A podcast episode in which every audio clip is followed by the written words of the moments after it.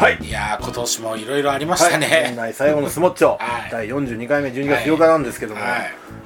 今年も終わりました、終わっちゃうね。早いね。うん。そしてそのスモッチが終わったと思いきやはいはい。翌日はなんとスモーキーイベントあー配信これはもう10周年記念ですよこ10周年。れ10周年ですよ。これはもうじゃあ、はい。スモーキー月間というかウィークというかね。まあスモーキーウィークエンドでうんまあまあそうっすね。いいんですけど。はい。というわけでねあの全国からファンが 全世界からファンが。そのために 金土で。そうそうそう一応組みましたけどね、はい、せめて年末過ぎないところでね。動きやすいところ動きやすいところで。まだ動けるだろう君たち。一応それはあの最大限の配慮ということでやりましたけどまあそんなこんなでね、はいはいはい。今年もうん。最後になりますけど、はい。なんとうん。なんとなんと、はい。来年2024年、はい。全7回分予約済みましたまたこれが。いやもうあのえ何年目？6年目？7年目、えー7年目。7年はい7周年に向け目て怖いわ。やってますけどもね。はい。年取るよ。年取る。うん。だけど継続は力なり、まあまあそうですね。本当に。継続してなんぼのもんですよ、は。い我々ははい。なんとかね、はい。まあ、続けてこれたのも、うん。来てくださるお皆客様のおかげでございます。本当に。本当にありがとうございます、ただまだ来ていないよと。はいはいはい。あの、ね。行く行くと言いながら来ない人もまだいっぱいいますので、まあそうですね。はいはいはい。そろそろ年末これね、うんぜひぜひ。年貢の納め時というまあパーティーなんで、はい、あの納めていただいてね。ぜひはい。あのどんなやつらがやってるのか、うん。その顔見にぜひ。来ていただいて。お願いしたい。あともう一つね。はい。やっぱり英語を使うはいはい。はいその場所がないとおああなじみのそうそうです皆さんにね。はいはいぜひこの場を利用していただい確かて、外人多いですから、そうですね。はい、でしかも12月になるとねうん。もうあの欧米ではクリスマスホリデーが始まる。確かに。日本来ますよ年末は多いわ。年末多いのよ。ね。あの前の例で言うとね。あでもちょっと外人と一期一会の、あそうですね。はい。うん。英語を使ってね、あの飲みながら。そうそう。ここの場所がいいのは、はいはい。ちょっと仲良くなったら、うん。一軒だけじゃあそうそうそう。一緒に行ってみようと。そうよ。そそれはできるんで、でまた帰ってくればいいからね。そうそうそうそう。結構いるからね。ねあのまた来たよって外人何人もいるからうん。そうそうそうそう。来なくていいよ友達たまにいるけど。いいよみたいな。意外とねその外国の方やっぱ団体で来られそうそうるからね。そうそうなんだよね。そうなんです そうちょっとわちゃわちゃってなっちゃそううから。まあ最初まあいいんですけど、ね。まあそういう目的でもね。はい。全然構わないと思うので、ぜひあの有効活用していただいて、はい。あとは何ですか、はい。あの新婚旅行がてらそのちょ来てもいいよそれええな。ね。それええな、ね。新婚旅行がてらな、ね。プロポーズの言葉聞聞いてもらえますから。これ外人でねカップルがいたら必ずやってもらうんですよ、ねね。プロポーズアゲインっていうな、ね。これで結構盛り上がるんです。そうしたらみんなねうん。あの祝ってくれるしあの男性側がじゃあここにいるみんなにご馳走するよとよっと。やってくれます。奥さんが言うからそう。男性に。おごご馳走してあげなさいと。女もう超ウィンウィンなそう感じそうそう。のそう誰もがハッピーになるそうそうそうそう。はい。そういう空間をね目指して。ぜひやって早7年目を迎えそうです。けども。今年結婚してまだ新婚旅行されてない方ぜひあの新宿に 来ていただいて。明日から成田っていう人でもいいですよね。まあ家庭内不安の俺がね言うのもなんですけどね。大丈夫です。大変ですよ本当にも予想は大丈夫うなんですまあそういうことじゃ。まあ俺みたいにならないようにはい。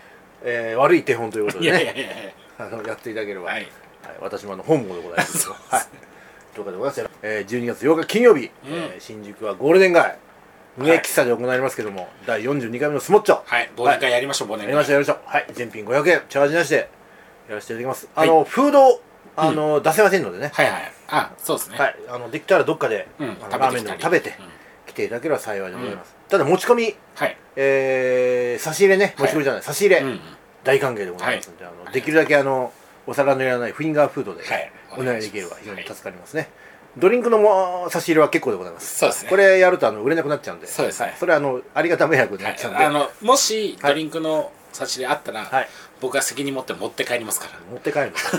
そうやそうです。差し入れなんで。それもあり。はい。ということでございまして金曜日はい。12月8日今年最後のスモッチョ。はい。第42回目よろしくお願いします。よろしくお願いします。お待ちしております。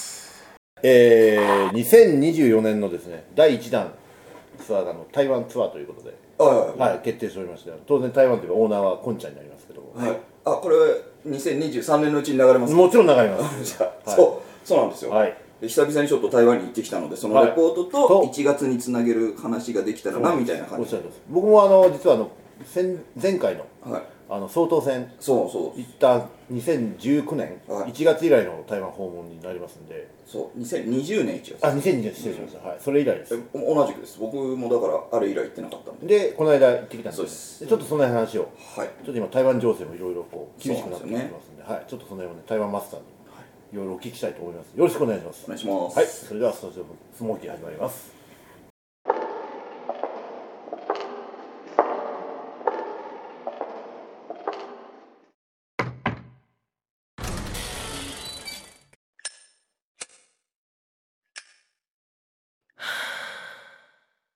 Come on, Smokies.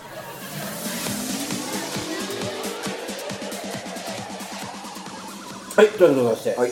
えー、こんちゃんの台湾話これ結構人気のシリーズなんで。ありがとうございます、はいはいはい一部一部マニアにだけ。台湾マニアが結構いることはよく分かってますんで、そうそんでさっきもだから話しちゃった、はい。2020年の1月なんで、はい。もう実に3年 3, 3年半ぶりはい。に今年の8月にはい。行ってきたんですよ、はい。台湾にもうちょっとセカンドバージンのような感じで。本当にカントバージン。本疑当に。ちょっってしまっとたと。久しぶりだから。そうなんですよ、はいはい。だからこの3年半で、はい。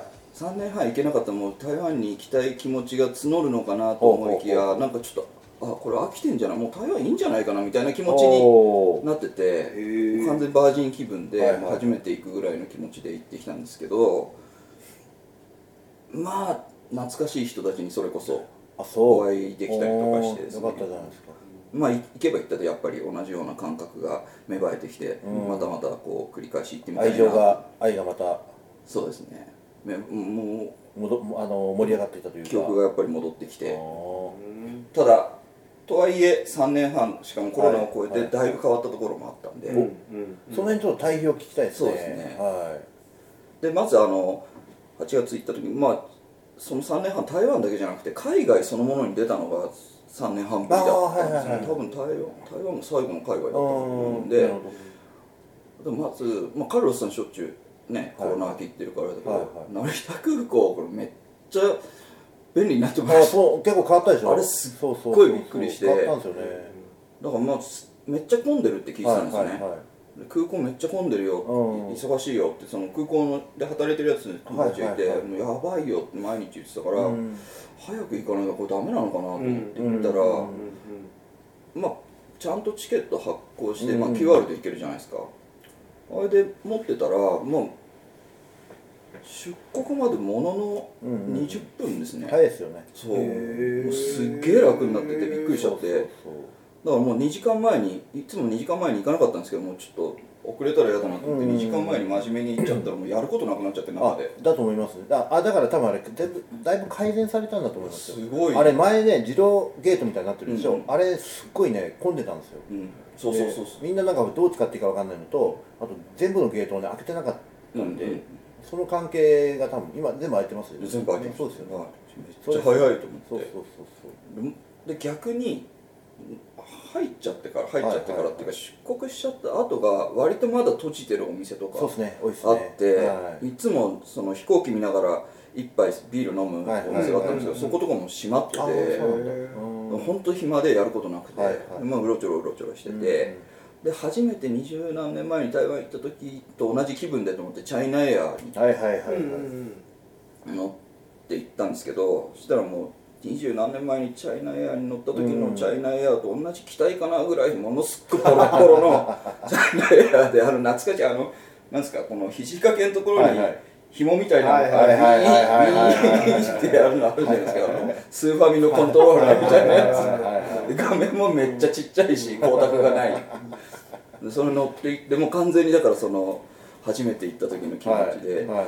行って、でまあ、東園空港に着いて、うん。東園空港もやっぱりめっちゃ良くなってて変わっててて、はいはい。ちょっとまあいすごい混んでたんで、うん。時間はかかったんですけどでまあ台北の方に行ってですねバスで僕行ったんですけど、うん昼ぐらいかな昼過ぎぐらいに着いていきなりちょっとびっくりしたのがそれこそこのイベントの話でカロロさんがはい懐かしい人とってう。いう、ん、それそれあの台北駅の隣の中山っていう駅があるんですけど、はいに歩いてたら、それこそね212年ぶりおに昔の彼女に会ったんですよ。え嘘！ほ偶然びっくりしました。台湾？台湾。あっていうかねその子は台湾に住んでることは分かっててえその間連絡も取ってなかったの？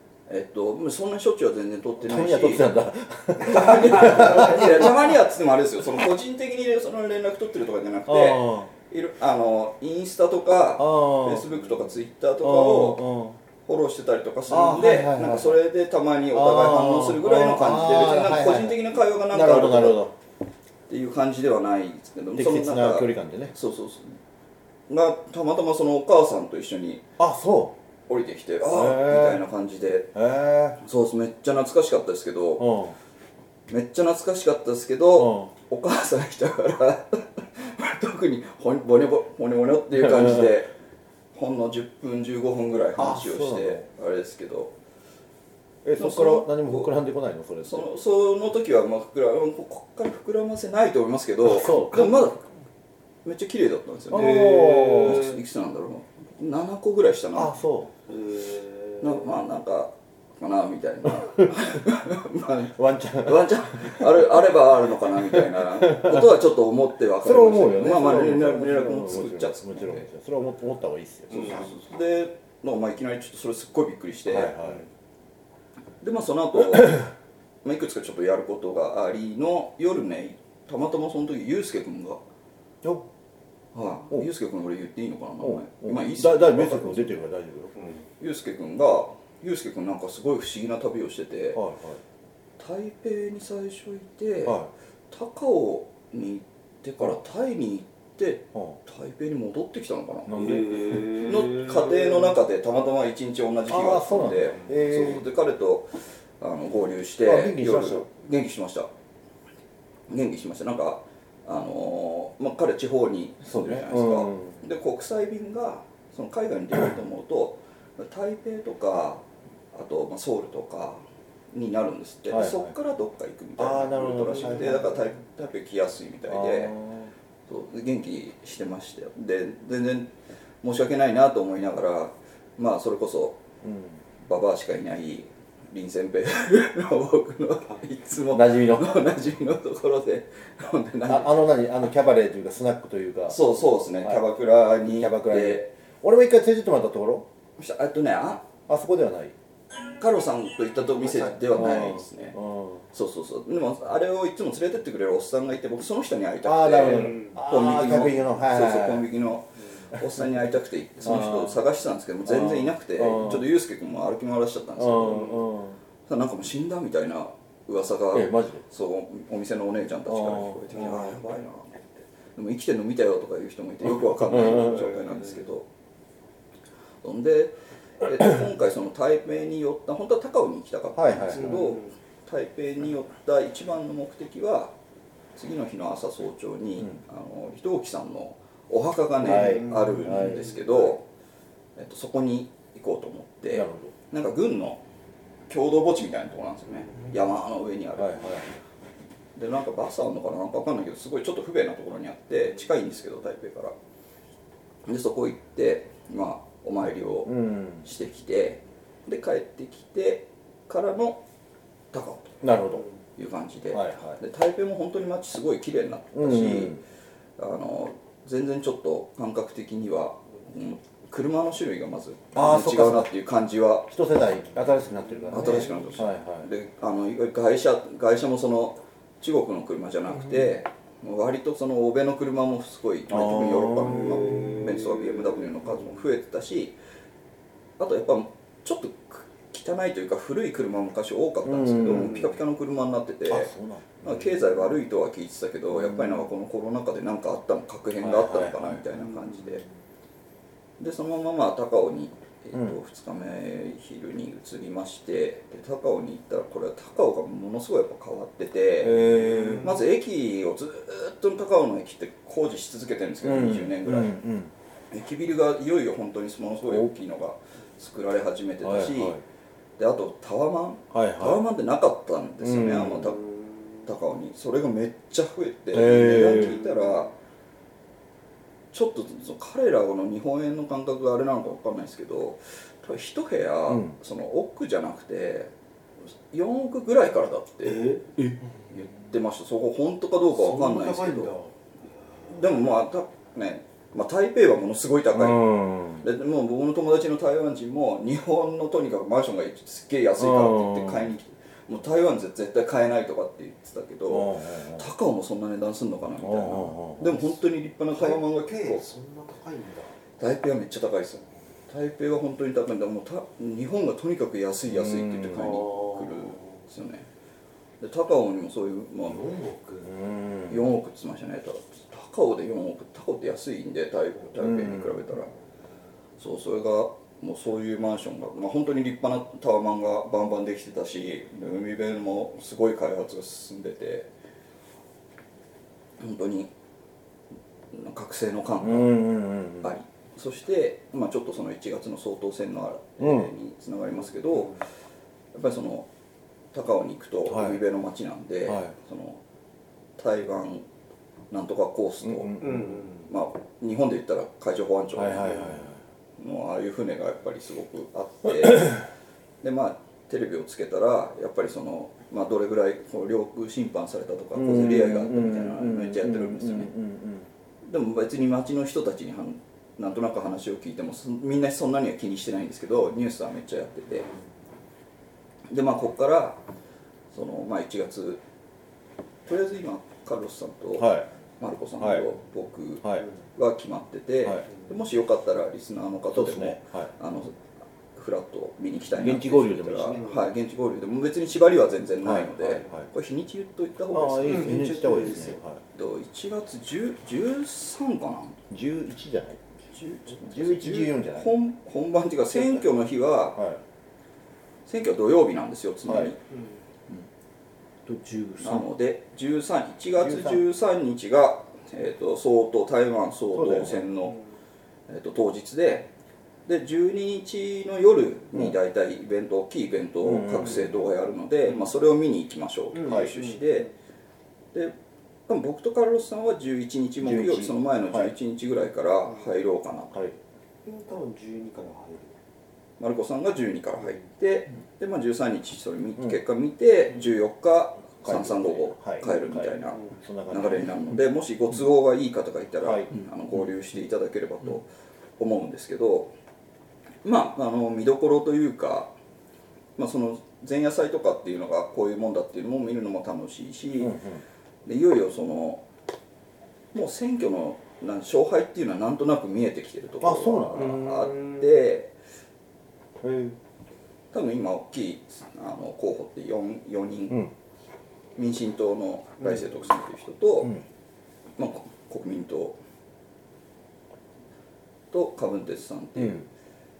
人と、あとはあの本杯のテリゴテリゴはいはいはい。テレビをこれ副総統に知ってます？あの、まあ、一応副総統この人って決めて選挙出るじゃないですか。ああのちょっと前にうん。台湾のその総統選のドラマやってたんですよね、ほうほうほうほう。ドキュメンタリーじゃなくて完全に作り完全物ドラマで。はいはいはい。それの女性候補やってたおばちゃんが テリー・ゴーの副総統で？本当に出馬するっていう。だからまあちょっとテリー・ゴーは、まあ、もちろんもともと泡沫候補なのかもしれないですけど、あなんとなくもう数勢としてはうん。民進党にまた入るんだろうということは分かってるんですけどということは、まあ、当然中国がうん。それは看過できないわけじゃないですか、はいはいはい。まあそれひっくり返さないまでも何かをしてそうね。くるでかつその今はね中東情勢もはい実際っはいはい。ていうところで多分もう結構前後で動きがだいぶあるだろうなっていうところがあるので。なるほど。のでまあこれで結果がどうなるのか。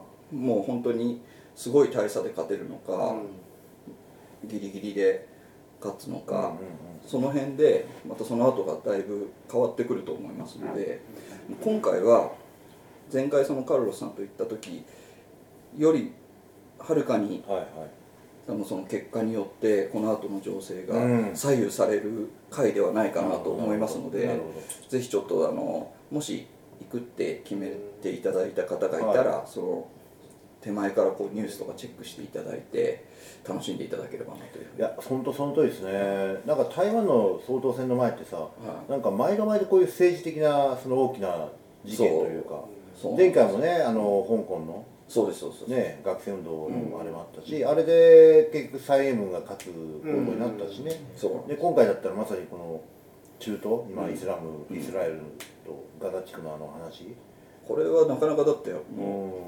ただでもロシアウクライナがあってそそこからパレスパレスチナというかハマスとイスラエルっていうのがあってでアメリカ空母もそっち送ってますよね。ってことはそっちはもう台湾の方がちょっとあ手薄になるっていう状況であるしアメリカも別にそのじゃあ中国がなんかわちゃわちゃしたところでそこに注力しきれないわけですからね。それは分かってる状態なんでなんかいろいろ試すには中国としてはリスクがないっていうか世間の目もねそんなにし多分そこだけに注目っていう話じゃなくなるからなんかとりあえずこうなんかやってみたらはい。どういう反応するのかなみたいなテストするには一番いい時期だ本当その通りですね、なんかまたなんか香港かなんかでなんかああるかもしれないですね。そうですね。あそう俺香港今度行くんですよ。あマジですか？あの11月の10もう11月の131415それ本本土は行かずに香港に？あのねそう本土に行こうとあごめんなさいねこんちゃんのあれだいえ。本土のメインランドに行こうと思ってるのはビザの申請やってるんですよ。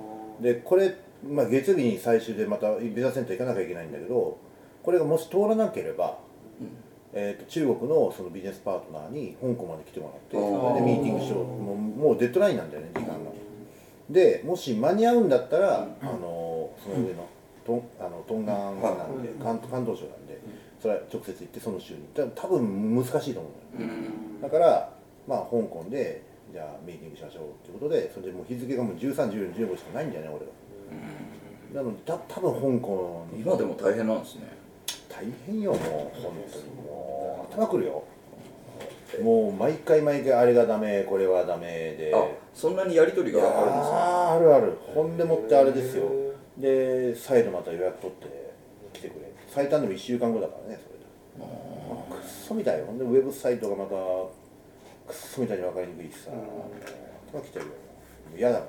えーあ本当に嫌。もうちょっと楽になってるのかと思いまし。でしかもさあのビザ取る前にあの空港航航空券を買わなきゃいけないとかそういうことを言う人もいるんだよね。買えるわけねえじゃんそんなの。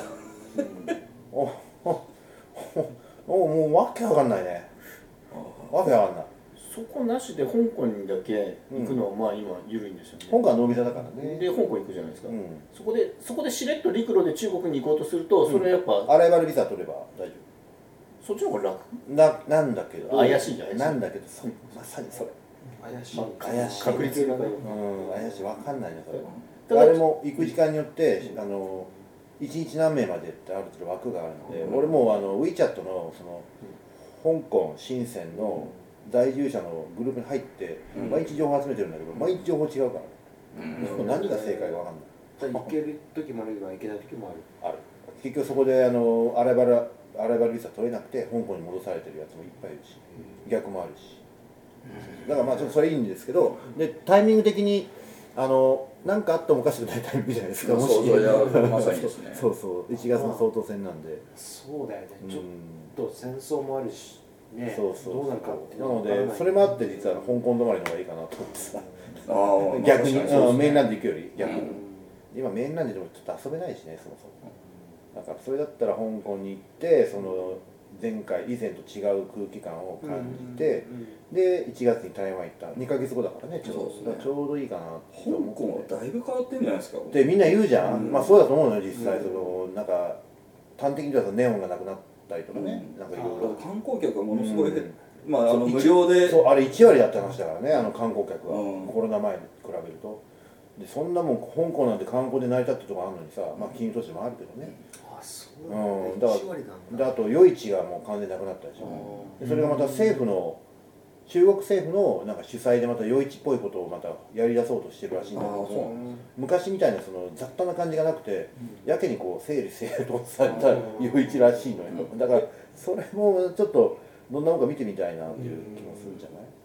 だからそんなのもあってちょっとねそう来,、まあ、来月っていうか、まあ、今音源取ってるの10月なんであれなんですけど11月の13から15でちょっとタイああの香港でちょっと、まあ、16までになるかもしれないけどその週でちょっと香港それ楽しみですね。なんかちょっとレポートまたしますよ。すごいやっぱり経済も経済もってその金融の方だけ、商売のことは分かんないですけど金融とかだいぶ落ちてるみたいその通りですその通りです。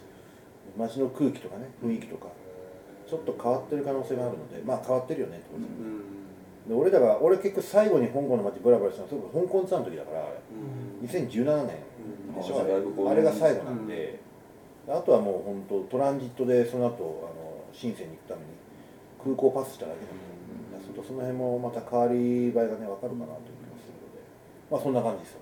まあそれも踏まえてその流れではい。それで台湾に行ったりちょっといいですね、はい。はいまあちょっとまあそそうい。うはい。あれで、まあ、僕の旅の話はまあ今回普通に行ってきて、まあ、はい。これとい。うあれはなかったんですけど、あのまあすごく懐かしかったのとまあそのちょっとね1月へのアイドリングも含めて行ったところもあるので、うん。ちょっと1月もし、うん。まあ、もちろんあのここのスモーキーのメンバーと、もし他でも来ていただける方いたら、まあ、選挙の雰囲気に合わせて楽しめればなと。えでも選挙初めて見に行くからちょっとすごいどどんななるかも。うお祭りなんですよ。あの、うん台湾の選挙ってねライブとかもすごいやるし、まあ、いろんな多分芸能人も集まってきて面白かったよね。面白いですね、まあ、なんかちょっと日本日本のあの政治家が何か言って偉そうにしゃべるっていう感じとちょっと違うんですよね。なんかすごい戦略が練られててそのエンターテインメントだしあともうその台湾中からその農農家の方とか、うん。まあ、いろんな仕事をしてる人たちをステージに上げて、はいはいはいはい。なんかこうどの層の人たちにもこう自分たちは目を配ってるんだよっていうのをこうアピールしたりとか結構戦略がね練られてこれは我々行ってなんかそういう会場に感じそうそうなんかライブ会場に行くような感じライブ会場みたいなところがあって。まさにライブ会場だもんねあれよ夜市みたいになっていやいやじゃなくて本当にあの音楽のライブライブ会場。うんコンサート会場に行くようなあ感じ。ゃあそこでなんか食べたりじゃなくて本当見てるじそうそう見てまあもちろん夜市もあるよ周りにちょっと、うんそう屋台的なねうんフェスっぽい感じなんですかうんフェスっぽい感じなんですかうん言うたらあそういうそれに近い雰囲気あ的に。は確かにそれ近いですね。みんななんかスタンディングで見ててとうんそうかそうそう。そう周りに店がいっぱそいう出て。そうそうでそれその翌日に投票かなんかがそうそうそうそう。ですでそれがじゃああの台湾内で全部テレビ放送がなんかされて。そうそう。当然当然。なんかすごいイメージ勝手にほらそういった、台湾っていろいろ政治的にもセンシティブだろうから、危ないのかななんて思ったら全くそうじゃなくて。危なさは感じなかったよね。危なさは、まあそのそこにいる限りはですよね、うんあ全くなんかあるかもしれないけど。なんかそういう過激な一部の人がいてこうだこうだって言ってなんかこう火炎瓶とかそういうのはない。そこはうん火炎瓶とかそういう過激な行動はなかったと思うよ、あの時まあ、ちょっとこの後わかんないですけどね、うん。まあね。うん。ちょっと本当に中国からのプレッシャーがかかってきたらどういううんあれなのかわかんないですけど、まあ、普通に行って楽しめるうん。そう感じ。と思いますよ。まはあでもすごいねあの台北近いしなんかい確かに。気軽にねチケットも取れたし。そうそうそうそう。ままだ台湾もあのノービザでいいんでしょもう今あもう大丈夫です。うん普通に入れます。前前の通りね、は特にあのなんか抗原キットもいらない。あ全然いらないですね。何にもいらないですねいや今台湾は。はい。ホテルに隔離も何にもないですしなんねで。すごい羽田から行けるしうんそうそうそめっちゃ便利になりました本当に。うねあ本当。早早くなりました。これで喜ばしいですね。まあこれがあの2020年の一発目ですから海外は。はい。はいじゃあちょっと楽しみにしてますんでね。よろしくお願いいたしはいますありがとうございます。よろしくお願いします